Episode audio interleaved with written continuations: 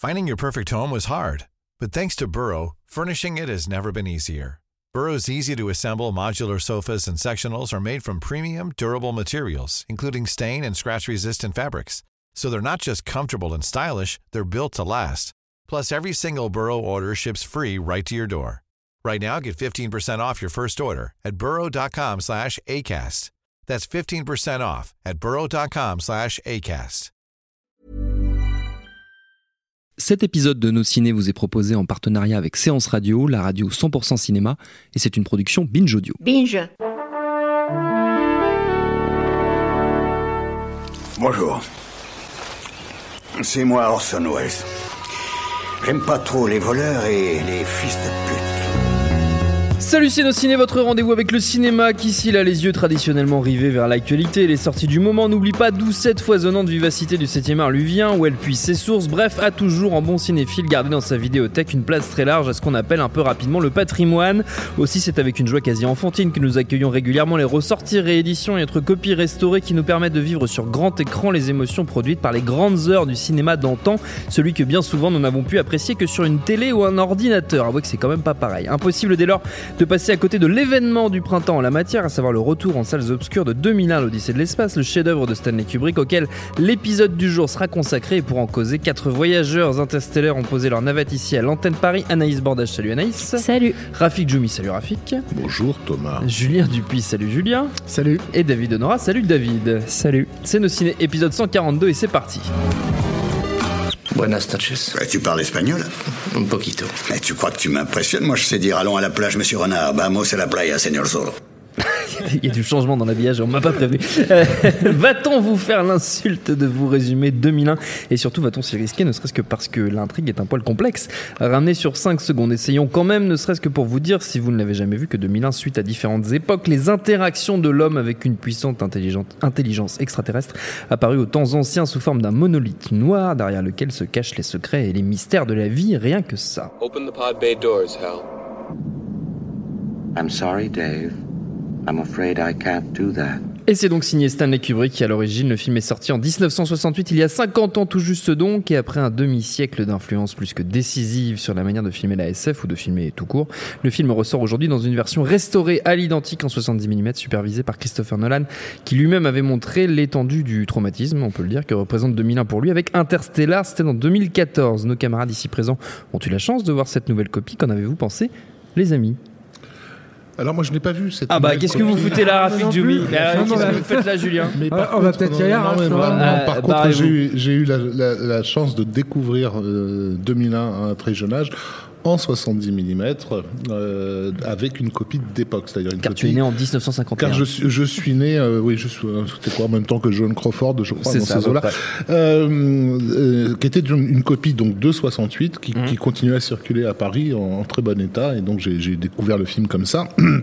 Et ça fait partie de mes traumatismes euh, toi d'enfance. Euh, Oui, donc clairement, enfin, ça fait partie des, des éléments qui ont qui m'ont vraiment ouvert à la à la cinéphilie. À- et j'insiste à un très jeune âge. hein. C'est-à-dire à un âge où tu, tu comprends à peine un épisode de Scooby-Doo, mais Oui. mais, Donc mais le- 2001, voilà, bon. le, le film a eu un impact euh, Oui. euh, absolument déterminant. Et, euh, et, et je pense que c'est effectivement euh, une bonne chose. J'ai toujours compris euh, les gens de mon entourage qui me disaient s'être fait chier euh, à ce film, dans la mesure où la plupart d'entre eux l'avaient découvert à la télévision, euh, plus tard en VHS, et même ceux qui l'ont découvert en DVD. Il y a, y a rien qui puisse vraiment euh, euh, nous mettre dans, dans dans l'état quasi hypnotique auquel Kubrick songeait lorsqu'il a, a conçu ce, ce film, et que seule une définition maximale peut, peut, peut, peut amener. C'est-à-dire qu'il y a il y a un effet, euh, euh, comment dire, le, le regard humain, en fait, euh, sur, par exemple sur du 35 mm, euh, va, va mettre un certain temps à, à, à balayer une image et à en saisir les informations. Euh, et si, euh, si le plan dure plus longtemps que ce que le regard euh, a mis comme temps, c'est là où le plan commence à nous, à nous apparaître comme long. Euh, 2001 est réputé être un film contemplatif, euh, dont les plans sont parfois extrêmement longs. Oui. Et donc, c'est bien de préciser que ces plans sont réduits, en fait, dans, dans, dans, euh, dans une vision euh, en vrai 70 mm, parce qu'il nous faut justement le temps pour que nous- Oui. notre regard balaye cette image et en analyse ces les informations. On n'a plus là, du tout l'impression de plans exagérément longs, Mm. on a l'impression de plans seulement contemplatifs, en fait. Ça, c'est vraiment, c'est vraiment essentiel. Euh, et donc, euh, ceux qui se sont fait chier euh, devant de, 2001 et qui, souvent, dans le milieu de la cinéphilie, on éprouve une certaine honte euh, injustifiée, au fond, euh, je, le- je leur conseillerais vivement de, de retenter l'expérience dans ces, ces conditions-là euh, pour voir qu'ils seront naturellement plus réceptifs. David. Euh, oui, oui, non, bah, là, je, je rejoins tout à fait Rafik. Alors, pour le coup, euh, moi, j'ai eu l'occasion de le voir. Voilà. J'en ai parlé pendant le, le- le podcast, Pendant le euh, podcast à à Cannes, euh, à rapidement. Donc, euh, c'est là que le, le film était présenté par Christopher Nolan dans cette. Euh, euh, Version dans, dans restaurée cette nouvelle copie qui est, voilà. qui est- voilà qui est- c'est plus que restauré en fait c'est juste un nouveau tirage à partir du négatif original Oui. Euh, donc euh, ce qui est ce qui est enfin la tentative de, de restauration c'est de restaurer l'expérience originale Oui, euh, à la sortie du film Ils donc euh, ça non restauré d'ailleurs. voilà, non restauré, c'est l'idée, c'est euh, c'est de revivre euh, ce que, ce que ça avait pu être à l'époque. Donc il y, a, il y a 50 ans, et, et en fait en disant ça, moi c'est ce qui c'est ce qui me frappe le plus, c'est-à-dire que c'est un film qui a 50 ans et j'ai toujours un peu l'impression qu'il nous vient du futur. quoi. C'est c'est extraordinaire en fait de, de, se- de se dire que, que ce ce film est une vieille chose, quoi, plus, plus, plus vieille que moi. Enfin, je, je- ça, me, ça me dépasse complètement. Et, et du coup, euh, du coup, enfin voilà, le, le- le redécouvrir comme ça, euh, au- au-delà de la définition, j'ajouterais même que bah, le fait de le voir en salle, euh, surtout pour pour euh, pour nous maintenant, bah, quand on regarde un film chez soi, on est très facilement distrait par euh, un téléphone qui traîne ou je ne sais quoi. Euh, c'est aussi voilà prendre le temps de se- de s'immerger totalement dans, dans, dans, dans ce film qui euh, qui, qui, qui a une ambition complètement folle. C'est-à-dire que, que ben voilà, tu essaies de, de résumer le film et c'est pas évident, mais, mais mine de rien, ça raconte l'histoire intégrale de l'humanité et, et son futur. Et, euh, et c'est euh, à la fois ex- extrêmement prenant, c'est-à-dire qu'il y, a- il y a des idées euh, à la fois de, à la fois de- d'ellipses. Il y a le, le- le- le fameux raccord sur l'os volant qui, qui fait un raccord avec la, devient la- un satellite. la navette spatiale, le, le satellite. Et, euh, et en même Un temps, lanceur de bombes, normalement. un lanceur, oui, voilà, Voilà, c'est- qui c'est un lanceur de missiles euh, qui tourne autour de la oui, Terre. du coup, l'évolution des évident. armes de, de- Voilà. en un simple raccord. Et, euh, et puis, euh, et, et- et puis au-delà de ça, il y a des, des scènes à, à l'inverse, entre guillemets miniatures, euh, enfin vraiment d'intimité, et notamment bah, entre les deux. euh, euh, les deux protagonistes à bord de la station spatiale et aussi d'intimité entre, entre celui qui survit à la fin et, et Hal et les, et les, la- les disputes, l'affrontement qui, qui, qui, qui y a entre les deux. Et, euh, et enfin, euh, il y a quelque chose qui, qui, qui est vraiment sidérant quand on voit le film en salle, c'est euh, toute la séquence finale qui est, euh, qui est enfin voilà, c'est du cinéma expérimental avec euh, des effets de sur le son, sur la lumière, sur surtout qui, qui enfin Qui ne semble pas trop long, comme le disait Rafik. C'est ça quand tu ouais. le vois en 70 Bah, à, la, à la fin, c'est Moi, je, je trouve que c'est particulièrement sensible à la fin, bizarrement. C'est-à-dire que Oui. c'est- c'est une séquence à la télé. euh, Bah, il y a aussi quelque chose dans le rythme du film qui, qui, qui, qui fait que voilà, on a été mis dans, dans je, je dirais pas un état de léthargie, mais on a, on a été préparé, à- on n'a pas été préparé à ça en fait. Enfin, on n'a pas été préparé Bah, à, cette sorte de d'explosion finale qui, qui, qui nous euh, qui, voilà, qui nous retourne le cerveau et, euh, et c'est, c'est, c'est vraiment une expérience unique de, de pouvoir voir ça quoi. Anaïs. La Ah, pardon. du son aussi. Vas-y, Non, je, vas-y, Julien. pardon, excuse-moi. Il se Anaïs. jette sur Non, non, pas de souci, pas de souci. Anaïs. Euh, oui, moi aussi, je- j'ai eu la Tu chance de le voir euh, à Cannes et, et je fais partie de ces gens-là qui l'ont vu à la télé pour la première fois. Et je devais avoir euh, 10 ans et je me suis vraiment dit, mais enfin, c'est quoi ces singes? J'en peux plus, quoi. Et c'est vrai que Ouais. c'est enfin, c'est assez désagréable, limite à regarder à la télé, quoi. Euh, et c'était la première fois que je le voyais sur grand écran, enfin, dans une salle de cinéma. Et effectivement, euh, ouais, c'est incroyable, en fait, de se dire que que même 50 ans plus tard, euh, c'est un film qui paraît plus ambitieux et plus, euh, plus euh, révolutionnaire et moderne que beaucoup de films qui sont sortis cette année. Et alors, ce qui était particulièrement euh, cool avec euh, la présentation de Christopher Nolan, qui milite vraiment euh, pour le 70 mm, on l'a vu avec Dunkerque et ses films d'avant, et, qui fait vraiment partie de ces cinéastes qui veulent pousser un peu les gens à s'interroger sur la pellicule versus le numérique et, montrer qu'il y a plusieurs formats possibles, en fait, qu'on n'est pas obligé de, de faire que du numérique. Et là, en fait, donc avec cette version non restaurée, comme il l'appelle, la copie est imparfaite. Il y a des, il y a des rayures, il y a des taches, euh, il y a des, des petits sauts d'image à certains moments. Donc c'est vrai que on, a- ça fait bizarre, quoi. On n'a pas l'habitude de voir, Oui, euh, de voir ça. On n'a plus l'habitude. ouais. Exactement, mais ça rentre complètement dans l'objectif de Nolan qui était de montrer euh, ce que ça faisait de voir ce film euh, il y a 50 ans. Et donc non seulement on a cette copie qui est, qui est imparfaite, mais on a aussi l'entracte qui dure vraiment 20 minutes. On n'a pas juste le petit panneau intermission, quoi. On a, donc on a vraiment pu tous aller aux toilettes pendant ces 20 minutes. Et on nous a aussi, on nous a aussi distribué les, hum, les, une réédition des dossiers de presse qui avaient été distribués à l'époque. Donc en fait, il y avait vraiment une, une remise en condition un peu Oui. euh, euh, historique et, et ça, bah, c'est une expérience que qu'on qu'on peut pas vivre tous les jours. Donc c'était assez extraordinaire. Euh, et en fait, euh, je l'ai revu à Paris là, euh, puisqu'il est projeté à l'Arlequin euh, dans, dans cette même version. Oui. Et ce qui était incroyable, c'est qu'il y avait vraiment un peu de tout dans la salle. Il y a un mec à côté de moi qui a dormi. Il y a un autre mec à côté de moi qui lui était un peu outré à la fin parce qu'il trouvait que la copie était dégueulasse et que vraiment il n'avait pas apprécié. Et il y a aussi quelqu'un dans la salle qui, au moment où Al commence à, à révéler ses vraies couleurs, on va dire, qui a commencé à faire Oh Oh pendant de, de longues minutes et c'était assez incroyable, assez jouissif d'entendre quelqu'un euh, bah, Réagir. voilà, euh, comme une gosse quoi. Il y en a un, un sur trois qui aime en fait. Son- Ça sondage, 2001, bon, sondage sorti des urnes.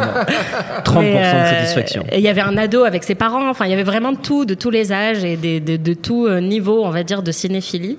Euh, et donc ça, bah, je pense que c'est l'objectif avec euh, avec ce- cette nouvelle sortie, c'était vraiment de transmettre euh, l'amour de ce film et et de ce type de cinéma-là à un nouveau public de fans. Et ça, je pense que c'est complètement réussi. Et donc après, effectivement, là, il va ressortir en 4K. Donc je pense que ce sera euh, visuellement plus euh, plus propre et plus parfait. Euh, mais même avec cette euh, cette copie-là, euh, vraiment juste de se remettre dans cette expérience euh, d'il y a 50 ans, c'était vraiment euh, super fort, quoi. Julien, ça y est, c'est bon, tu peux y aller. Non, moi, j'ai pas vu, pas vu cette copie-là. Moi, j'avais vu je une sais. copie à la, à la Cinémathèque il y a deux ans quand euh, ils avaient fait tout un truc sur la- les, les- les techniques du cinéma. Oui. Il y avait Douglas Trumbull qui était venu. Exact. Douglas Trumbull, c'est un Américain qui était très jeune, qui était un illustrateur à la base, mais qui avait commencé à toucher un peu aux effets spéciaux, qui a été débauché par euh, par Kubrick et euh, qui est qui est parti vivre en Angleterre comme euh, la plupart des gens en fait que Kubrick avait débauché Oui. pour pour monter le film, parce que ça aussi c'est toute une aventure, enfin la fabrication de 2001 et, euh, et qui s'est retrouvé un peu ben, comme un des maillons forts de, des, des effets spéciaux. Alors c'est pas le seul hein, qui a fait les effets spéciaux, ça il faut quand même le rappeler, c'est très important. Mais euh, voilà, il, il- à un très jeune âge, en fait, il s'est retrouvé à travailler à la fois sur les maquettes, euh, euh, à la fois sur ce qu'on appelle la motion control, c'est-à-dire une caméra pilotée par ordinateur. C'est ce qui va permettre des années plus tard de faire les effets spéciaux de, de, de la guerre des étoiles. Eux, ils avaient appelé ça la Sausage Factory parce qu'ils espéraient qu'avec cette machine-là, ils allaient pouvoir en fait enquiller les plans truqués à un truc de un truc de malade. Et en fait, non, ça marchait très lentement et c'était très très très long d'obtenir de des plans c'était la euh, saucisse faite, en tout cas euh, validé par avec Kubrick avec voilà avec la Sausage Factory. Et euh, alors deux choses déjà, euh, euh, moi la copie était donc c'est pas euh, les conditions avec Nolan etc. Ouais. Mais euh, mais euh, la copie était validée quand même par Douglas Trumbull. C'est-à-dire que c'est- lui disait moi c'est une des plus belles copies que j'ai vues au monde. Donc de, je pense que je l'ai vu quand même dans des dans des belles conditions. Et moi 2001 c'est peut-être le film que j'ai vu le plus de ma vie, plus de fois de ma vie. Je l'ai découvert euh, à- moi à la télé à un très très jeune âge aussi. C'est un film que j'ai fantasmé avant parce que j'avais vu déjà les photos. Ouais. Je l'ai découvert très jeune, je vais avoir 9, 9 ans, un truc comme ça, et à la télé en version dégueulasse. Je me demande même si le film n'avait pas été, euh, ou alors remonté. Enfin, c'était horrible. Alors il y avait une, une coupe dedans. Mais, mais, mais, euh, mais c'était un film qui pour moi était complètement déjà fascinant hein, Ouais. et, et que j'ai euh, découvert de plus en plus. C'est-à-dire qu'après j'ai vu en, en, en 35 mm, après je l'ai vu en Blu-ray, après donc je l'ai revu en, en 70 mm, et à, à chaque fois, moi, moi je trouve que dans tous les grands films, en fait, peu importe le format dans lequel tu le vois, tous les grands films, ils fonctionnent sur n'importe quel format. C'est-à-dire que moi, euh, Laurence Darby, je l'ai découvert en noir et blanc, ça fonctionnait déjà. Mais le truc, c'est que quand ces films, ils ont été quand même pensés pour ces formats-là, euh, ça booste en fait toutes les émotions qu'ils te procurent. Et, euh, et évidemment, toutes les émotions, elles sont boostées par 2001. Moi, ce qui m'a énormément frappé, ce que dit Raph, c'est tout à fait vrai hein, sur le- les, détails et comment ton œil recherche ça. Et je trouve surtout dans la séquence de trip à la fin. Mais euh, il y a un truc en salle, c'est le silence. C'est-à-dire que le, le- le- la salle, le- l'expérience de, de vivre une expérience collective en salle, ça c'est déjà un truc super fort, moi que j'adore. Et euh, c'est pour ça que je suis très triste quand les films sortent uniquement sur Netflix, etc. Parce que Mm. j'adore voir un film en salle et que les gens tripent en même temps que moi je tripe. Et, euh, et, et- et quand il y a le silence, quand le Ah, film t'impose toi qui faisais. bah, non mais quand- justement je le fais pas parce que quand le film t'impose le silence comme ça et que toute la salle et moi la salle elle était comble toute la salle euh, euh, euh, respecte à ce point-là ou en tout cas ouais. et à, à ce point-là dans le film que eux-mêmes ils, ils retiennent voilà exactement leur souffle en tout cas tu t'entends pas une mouche péter quoi à ce moment-là Excusez-moi, Monsieur Kubrick, c'est pas, c'est pas très Kubrickien comme, comme expression, mais bon, peu importe. Mais, mais, euh, mais je, je trouve que c'est, c'est, c'est, c'est extrêmement puissant et, euh, et, et c'est vrai que ce déferlement en plus de, de, de- d'images et de sons après euh, ce- cette partie extrêmement tendue et, et extrêmement lan- lancinante, en fait, c'est, c'est- Lancinante. c'est- lancinante, pardon, oui. Euh, c'est, euh, c'est, c'est, euh, c'est un, c'est un truc, euh, c'est un truc fou, quoi, et que- que- qui a pas vraiment euh, procuré le. Enfin, que le cinéma, t'as, je sais pas, il n'y a pas d'équivalent en fait à 2001. hein. Mm. Je sais pas s'il y en aura un jour. Le, le- le truc aussi que, qui, je pense, euh, joue dans le, le pouvoir de fascination en fait du film. Et là aussi, je pense que c'est un film euh, totalement de pur cinéma. C'est-à-dire que ça, ça va au-delà du fait que le film euh, se passe quasiment entièrement de dialogue ou, euh, ou qu'il donne vie à un objet totalement inanimé qui est Hal, en lui donnant un caractère euh, très présent, etc. Juste par le pouvoir de la mise en scène. Je pense que c'est au-delà de ça. C'est c'est sur ce que le film te raconte. C'est-à-dire que le, le film te raconte aussi qu'est-ce que pourrait te procurer d'aller plus vite que la lumière et de passer euh, du coup de voyager euh, très très loin. Et le, le pouvoir du cinéma en tant que en tant qu'art, c'est justement de te faire voyager dans le temps.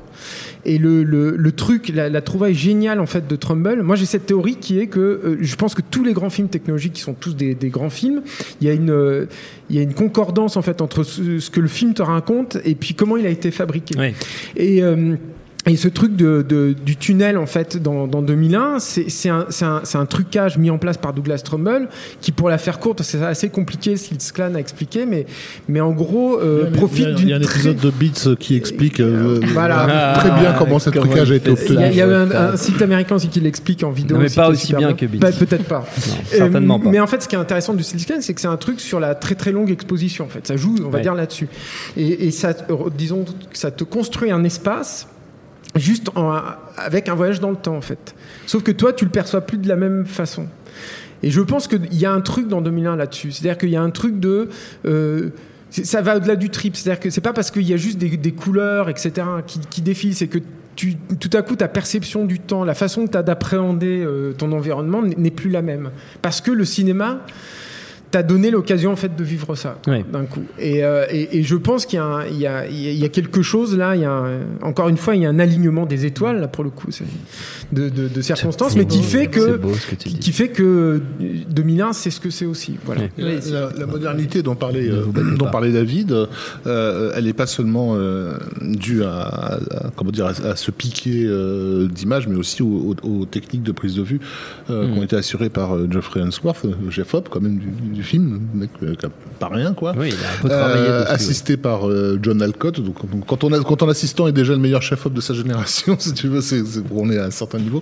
Mais mais il y avait aussi, par rapport à l'époque où le film est, est- est sorti, un, un nombre d'innovations inouïes en termes de, de, de prise de vue. Ça, ça a l'air de rien aujourd'hui, hein, mais la- le fait de suivre caméra à l'épaule les scientifiques lorsqu'ils descendent vers le monolithe, lorsqu'il est sur la Lune, par exemple en entendant uniquement leur respiration. Ce sont des choses qu'on fait naturellement dans les films euh, aujourd'hui, mais qui, qui, qui, qui, qui, restaient très modernes. Euh, et aussi les, les sources Il a fallu d'éclairage. mettre au point une caméra spéciale. Tout à fait, tout à fait. Ouais. Euh, le fait que les sources lumineuses soient très très difficiles à identifier aussi, euh, que l'éclairage semble naturel pratiquement dans, dans quel que soit le lieu où l'on où l'on où l'on se trouve. Si vous comparez avec un autre grand film en 70 mm comme, comme Laurence d'Arabie, qui lui est un film de comment dire euh, pictural, c'est-à-dire vraiment où on fait des, des tableaux Oui. eh ben, euh, c'est facile de voir comment le, Oui, tableau a été obtenu. Voilà. oui. Sur 2001, tu sais pas où sont, où sont, où sont les sources Mm. lumineuses. Et ça, c'était vraiment un, un boulot que John Alcott a, a, a mis en place. Euh, et puis aussi, euh, le, le rappeler que le film, le film devait être... exploité en techni euh, en technirama enfin en cinérama euh, qui était euh, ce, ce procédé euh, de trois écrans qui, qui complètement qui ont enveloppé complètement les, les spectateurs c'était trois fois 3 35 mm donc on était dans les 105 euh, C'est pas mal. Euh, je sais pas d'ailleurs comment ils ont fait sur la copie 70 mm pour corriger la la, la, la, la, la courbature, enfin la, cur- la curvure, je sais pas quel terme français on emploie pour, euh, pour parler de ça. L'incurvation. L'incurvation, merci de de de, de, de, de l'image. Mais, mais ça, ça, ça nous signifie aussi que le désir de, de, de Kubrick était, même si Julien dit ça n'est pas qu'un trip, le désir de Kubrick était quand même de, de, de stimuler euh, les, les, les sensations, Oui. euh, et enfin les sens tout simplement, au maximum, euh, avec la stéréocypiste, donc avec, euh, avec une image intégralement, enfin de, de plongée publique à l'intérieur de l'expérience, un, peu- un etc. petit peu le, le, Voilà. le truc qui traverse Bien sa sûr. filmographie, hein, Voilà. de cette manière de stimuler les sens. Tout à fait. Et, et comme on a depuis la sortie du film, c'est un film qui est respecté, mais pas forcément Aimé. aimé. Euh, on le craint un peu. Euh, Sûr. et je pense que le problème est aussi c'est que les gens se sentent intellectuellement diminués face à un film comme ça. Et c'est bien de leur rappeler que le film n'a pas été conçu pour des intellos. Le film, il a été conçu par, pour des gens qui acceptent de s'abandonner à un film. Euh, c'est- aussi par le, c'est par la sensation que tu vas rentrer dans, dans, dans 2001. Et à défaut de comprendre au sens intellectuel, tu vas ressentir ce que, ce que le film te dit. Et le fait de pas que Kubrick refuse en fait, ou il est quasiment refusé parce qu'il en a apporté quelques explications sur la fin, Ouais. deux fois en fait à Ouais. ma connaissance. Justement, on y reviendra après. mais mais mais, mais c'est- pas une coquetterie en fait. C'est une euh, c'est pas une coquetterie. C'est que effectivement, je, je pense que hum, il a l'humilité que n'a pas du tout d'ailleurs Christopher Nolan dans dans, euh, dans Interstellar de, de se dire de toute façon ça nous dépasse. De toute façon, je peux pas l'expliquer, je peux pas Oui. le vivre. Je, intellectuellement, je ne peux pas euh, percevoir ce que je suis en train de raconter. Mm. Donc je vais le faire ressentir. Et c'est là où l'outil, encore une fois, cinéma arrive. Comme, euh, euh, dis- disons, euh, extension, en tout cas euh, remplacement en fait des déficiences euh, cérébrales euh, de- du cerveau de Stanley Kubrick. C'est quand même pas peu dire. Quoi. En, en fait, David. c'est pas qu'une histoire de déficience, c'est- aussi euh, tout simplement le fait que la, que la parole ne peut pas rendre une Mm. complexité aussi grande. Donc euh, le, le- le fait qu'on ne puisse pas euh, synthétiser ou, ou réduire tout ce qui est dit par le film euh, en, en l'expliquant, euh, c'est aussi sa grande force. C'est-à-dire Mm. que, euh, enfin, essayer de dire, euh, j'ai- j'ai compris tous les tenants et aboutissants de, de 2001 et je vais vous les expliquer, euh, c'est déjà partir perdant parce Oui. que rien ne sera aussi éloquent que, que, que ce que fait le film lui-même. Oui. Et a- après, je voulais, je voulais revenir aussi ce que- sur ce que disait Julien et sur, le, sur les conditions de la production du film. Et, c'est- Mm. et c'est- et c'est vrai qu'il y a, il y a un, un point important dans, en fait, dans la dans la carrière et dans la vie de, de Kubrick, c'est que euh, en fait quelques années avant, il, il décide d'aller en Angleterre pour euh, pour réaliser Lolita, pour à, à la base pour fuir euh, les risques de censure. Ouais. Et, euh, et en fait, pour un certain nombre de raisons, et aussi qu'il aime pas trop l'avion, enfin bon, il, dé- il décide de s'installer défi- définitivement en, Angleterre, ce qui le, ce qui le met euh, en partie à, distance des, studios. Et c'est là qu'il va vraiment euh, installer euh, ce qui, pour moi, a fait toute la fin de sa filmographie, qui qui est, enfin, je trouve ça très rare dans, dans le cinéma, une, une, fi- une filmographie absolument impeccable à, pa- à partir de, Mhm. de Lolita, et sur lequel il assoit une, une toute puissance. C'est-à-dire qu'à partir, de, à partir de là, à partir du moment où il tourne euh, dans les studios Pinewoods et euh, qu'il qui, qu'il arrive à, à mettre un peu à distance les, les, les- les studios et l'argent américain, euh, il, il va complètement décider de son œuvre. Alors, les limites de ça, c'est aussi, pour le coup, les films qu'il n'a pas pu faire. Les, pour un, pour, un, pour un certain nombre de raisons, où aussi lui-même euh, n'a pas pu aller au bout de, de, de- Mm. de ses volontés, de son œuvre, de ses désirs, Son Napoléon notamment. et notamment Napoléon, euh, aussi euh, AI. ouais, intelligence artificielle. Et, euh, et, en, et en fait, c'est- intéressant de, de, de, de voir quelque chose qui est un, un cas finalement pas si répandu dans le cinéma et qui, je trouve, frappe à, de plein fouet avec, euh, avec 2001, c'est euh, l'aboutissement euh, total de, de, de, de, l'œuvre d'un- génie qui n'a pas eu euh, les, les freins ou les, les barrières. Oui. euh, Et, et quelqu'un comme Orson Welles, par exemple, après Citizen Kane, n'a jamais vraiment re eu l'occasion euh, de, faire un, un film dans lequel il a une, une liberté totale, ou en tout cas dans la, la capacité d'aller vraiment au bout de ses idées.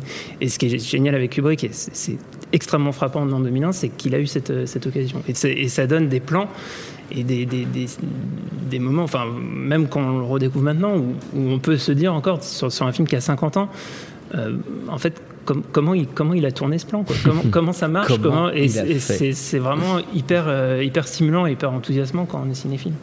Avant de se quitter, mesdames et messieurs, on va comme d'habitude faire un petit tour rapide de recommandations. Alors c'est difficile de passer après, après 2001 du coup, parce qu'on vient un peu d'en dire, euh, de passer notre temps à recommander euh, 2001 chaudement à voir en salle. Mais on va quand même euh, essayer. C'est Anaïs qui va, qui va commencer, qui s'y colle en première. Merde, merde, c'était caché au fond pour pas, pour pas commencer. Euh, bah écoute, j'hésitais à vous recommander Deep Impact, mais bon, je me suis dit qu'on en pour- parlait déjà un peu trop. euh. Quelle mauvaise idée. Mais euh, non, je, je voulais recommander euh, Soleil Vert, Mhm. euh, qui est un film avec euh, Charlton Heston euh, des années 70, euh, qui est un film de science-fiction euh, qui n'est pas aussi bien que 2001, mais qui est quand même plutôt sympa. Euh, c'est donc ça se passe à New York euh, en 2022 et donc New York est complètement ravagé par la surpopulation et la pollution et tout le monde est obligé de manger donc ce soleil vert ou Soylent. Green en anglais, qui est donc une espèce de pâte, euh, pâte de fruits euh, verte euh, faite à base de plancton. C'est comme le feed que, Ouais. les gens, que les gens des startups mangent maintenant. Exactement. Voilà.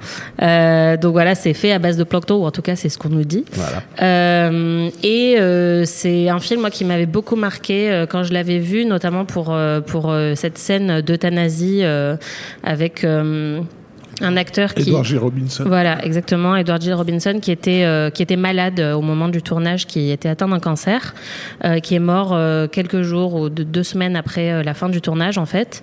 Et donc, dans dans le film, l'euthanasie est institutionnalisée, donc il se rend dans un centre d'euthanasie, et ça donne une scène très belle où en fait on lui montre pendant 20 minutes des images très sereines Mhm. de nature, voilà, alors qu'on a passé tout le film dans la pollution, et, et où on voit Charlton Heston euh, pleurer euh, parce que c'est la figure paternelle un peu du film qui, qui meurt.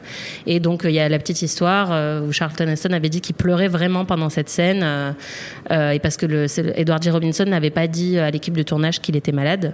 Et donc là il y avait vraiment, enfin c'est une scène assez incroyable parce que c'est le, la dernière, le dernier film que cet acteur a tourné. Euh, il y avait vraiment une espèce de, de profondeur parce que bah, il était clairement malade Oui. et donc il y avait euh, un petit truc euh, que, que Charlton Heston a ressenti aussi à ce moment-là. Quoi. Parfait, David. Pour l'anecdote, Oui. première apparition d'un jeu vidéo dans, dans un film de cinéma. C'est vrai Ouais, exactement. Il y a une, une nana qui joue à une console. euh, Et c'est la première euh, fois aussi mm. qu'on voit ça aussi. hein. Génial, je ne le savais pas. David. Euh, oui, bah alors, comme tu disais, euh, faire des, des recommandations C'est après compliqué. 2001, c'est toujours un peu compliqué. Alors j'ai deux pseudo-recommandations, parce que Oui, c'est juste des, bon. des trucs qui me- qui, euh, qui m'y font penser. Futurama, c'est pas Euh, mal. À part le cinquième élément. Cinquième élément. Non, je, je, je déteste la publicité, mais, euh, mais euh, Apple est une marque qui qui a donné lieu à quelques publicités euh, intéressantes d'un point de vue cinématographique. Et il y en a une, je crois que c'était au début des années- c'était non, c'est sûr que c'était euh, en fait euh, à la fin des, des années 90 et euh, au début des années 2000, parce que le sujet de cette publicité euh, était euh, le, le bug de l'an 2000. Et en gros, c'était pour dire que les, les Macintosh n'allaient pas être touchés par le bug de l'an 2000, qui, bon, rétrospectivement, c'est complètement con et désuet parce qu'on sait On sait que ça n'a pas, ça ça n'a n'a pas pas, eu lieu. été le cas. euh, et, euh, et en fait, la publicité met en scène Hal. Donc c'est- c'est un, long euh, travelling avant vers Hal qui raconte, euh, voilà, euh, enfin il y a un dialogue entre Dave et, et, et Hal et le, truc est, assez marrant. Je vous invite à aller voir euh, cette, pub sur YouTube. Et, l'autre truc qui me fait un peu penser, alors c'est encore une pseudo recommandation et ça n'a rien à voir avec 2001, mais c'est un affrontement. Entre, enfin en tout cas une réflexion sur, sur, sur les machines. On avait très brièvement parlé et, euh, et Stéphane Mossaiki s'en avait dit du mal dans l'épisode sur Ready Player One. Ça me, ça me permet d'en parler un petit peu. C'est, c'est War Games de, de, de John Badham. Et, euh, et en fait, je trouve ce, je trouve ce, on, on ne voit pas, on ne voit pas voit dans le pas podcast, mais je vois, je vois la tête de Stéphane Moïse Stéphane qui, qui est dans la salle et qui, qui- Et, qui- euh, qui est désespéré. Voilà, pour moi, c'est un, c'est un, c'est un, c'est un film de, un film de jeunesse que je trouve, que je trouve plutôt pas mal et qui, Très qui, jeune, qui est un vrai, un- qui est un, qui est un vrai teen movie en fait, qui, qui, euh, qui, euh, qui, en sonne un geek, qui, qui aime les, ordi- les ordinateurs et qui euh, se trouve plus ou moins en capacité de, de, de pirater et de provoquer la, la, la- la troisième guerre mondiale. Et euh, un truc qui m'a toujours fasciné dans, dans ce film, c'est que la, la, la morale est apportée par le, le fait que euh, si les deux adversaires jouent parfaitement bien, on ne peut pas gagner au morpion. Et donc à partir de là, pourquoi faire la guerre? Je trouve ça très beau. Ah ouais, ah ouais, effectivement, c'est on est on est parti de loin, c'est bien, c'est bien, ça a drôle d'effet sur vous, euh, de même, Rafik. Oui. Bonsoir. Ah, moi, je suis complètement d'accord avec Ah David, t'es bien en fait. toi, toi t'es bien. Euh, je recommande aussi Wargames. Non, euh, par rapport à- au fait que Kubrick ait donc euh, volontairement choisi de ne pas trop s'étaler Oui. sur le sens de son film, etc., fait. sachant qu'on ne questionnerait rien, euh, euh, il s'est néanmoins un petit peu épanché sur le caractère hermétique de, de 2001 lors d'une très longue interview qu'il a donnée pour le magazine Playboy à l'époque. Euh, quand je dis hermétique, c'est au sens de philosophie hermétique, hein, sur Oui. laquelle le, le- le- le film fait reposer pas mal de, de sa symbolique, qui est euh, une tentative de, comment dire, justement, d'ac- de- d'accéder au sens au-delà de la, de la parole Tout à fait. ou de la démo. Euh, cette, donc cette interview de, de, de Playboy a été, a été reprise euh, par, par un cinéaste pour, pour en faire un documentaire qui s'appelle euh, de, de- 2001 euh, Sparks in the Dark. Euh, Des qui- étincelles dans, le- dans la nuit. voilà, qui va être diffusé le, le 19 juin sur la chaîne euh, TCM lors d'une soirée spéciale euh, euh, 2001 et où euh, Kubrick est, est, un, est, euh, comment dire incarné euh, vocalement par la- l'acteur euh, Kurt. Euh, avec des animations pour le faire revivre, etc. Donc voilà, c'est part, quoi. Exactement. Exactement. Voilà, donc c'est un, c'est un, doc- un documentaire de Pedro González Bermudez qui vous permettra justement de d'entendre entre guillemets Kubrick pour la première fois parler De de, ce que 2001. de ce que De ce 2001 que 2001 veut signifie. dire. ouais. Très bien. Donc je redonne euh, éventuellement la date parce que je sais pas Oui. si, si TCM le rediffuse régulièrement, mais donc le 19 juin à 20h25 sur TCM Cinéma. Très bien. Julien. Alors, moi, je crois qu'il en parlait dans le petit livre de Stanley Kubrick de Jean-Marc Bouineau, là, qui était sorti dans les années euh, 90, en fait, qui est un livre en français. Et le mec, que tu, connais peut-être, Rafik, d'ailleurs, non? C'est- c'est- euh, Oui. Mais En fait, le mec avait réussi à avoir une interview de Kubrick, ce qui était pas rien. Et il revenait, en fait, un peu sur la fin. Non, mais si vous voulez enquêter, quoi, voilà. Oui. Moi, je vais rester sur 2001 et sur, il y a, sur les, les bouquins. Si vous les avez pas lus, je pense qu'il faut quand même lire les, les livres de, de- de Michel, Michel Simon. Simon, oui, bien sûr. Il faut savoir que Kubrick, il choisissait, euh, en gros, grosso modo, euh, comme un bon contrôle fric, il choisissait un journaliste par pays, en Ouais. fait, en Et gros. qui parlait Euh, Et la France, c'était Michel Simon. et la France, c'était Michel Simon. Du coup, il, a, il avait eu, euh, il a eu euh, accès à beaucoup d'entretiens avec Kubrick. Bon, euh, sur les, les textes en eux-mêmes, euh, on peut avoir des réserves sur ce que Michel Simon tire comme conclusion euh, de, de ses analyses ou de sa vision de- du cinéma de Kubrick. Mais bon, il n'empêche que dans les entretiens, ben, c'est riche en enseignements. Il y, a- il y a beaucoup de choses, à, beaucoup de choses à en tirer. Et à, et à ça, j'adjoins euh, les, les livres de ta chaîne. Il Oui. c'est- pareil, en tant que grand fan de 2001, il y a eu très longtemps une frustration, en tout cas tant que Kubrick était vivant, sur le- les coulisses en fait de 2001, qui ont fait que le film était entouré aussi de beaucoup de mythes. Notamment euh, sur la- l'alunissage. euh, tout sur l'alunissage, mais, non- mais non, mais aussi sur le sur les aliens, par exemple, à la fin. C'est-à-dire qu'on entendait dire, ah, bah, il a cherché à représenter les aliens. Ah non, finalement, non, pas du tout. Il pensait qu'il voulait faire comme ça et tout. Et en fait, euh, ta chaîne a eu accès à- aux archives de, de, de- de Kubrick et on a tiré euh, alors deux livres, surtout Mm. les- le, le gros livre archive de, Stanley Kubrick qui est, qui est incroyable. Il y a un bouquin spécifiquement dédié en fait à, à 2001. Ouais. Et, euh, et, et c'est à ma connaissance, alors, il y a aussi un très euh, bon article de fond dans Cinefex qui a été sorti. Il y a eu aussi un livre de Pierce Bisoni euh, dans les années 90 qui était sorti, une espèce de livre making-of. Mais ça reste quand même les, livres de ta chaîne, à ma connaissance, sont les plus complets sur le sujet.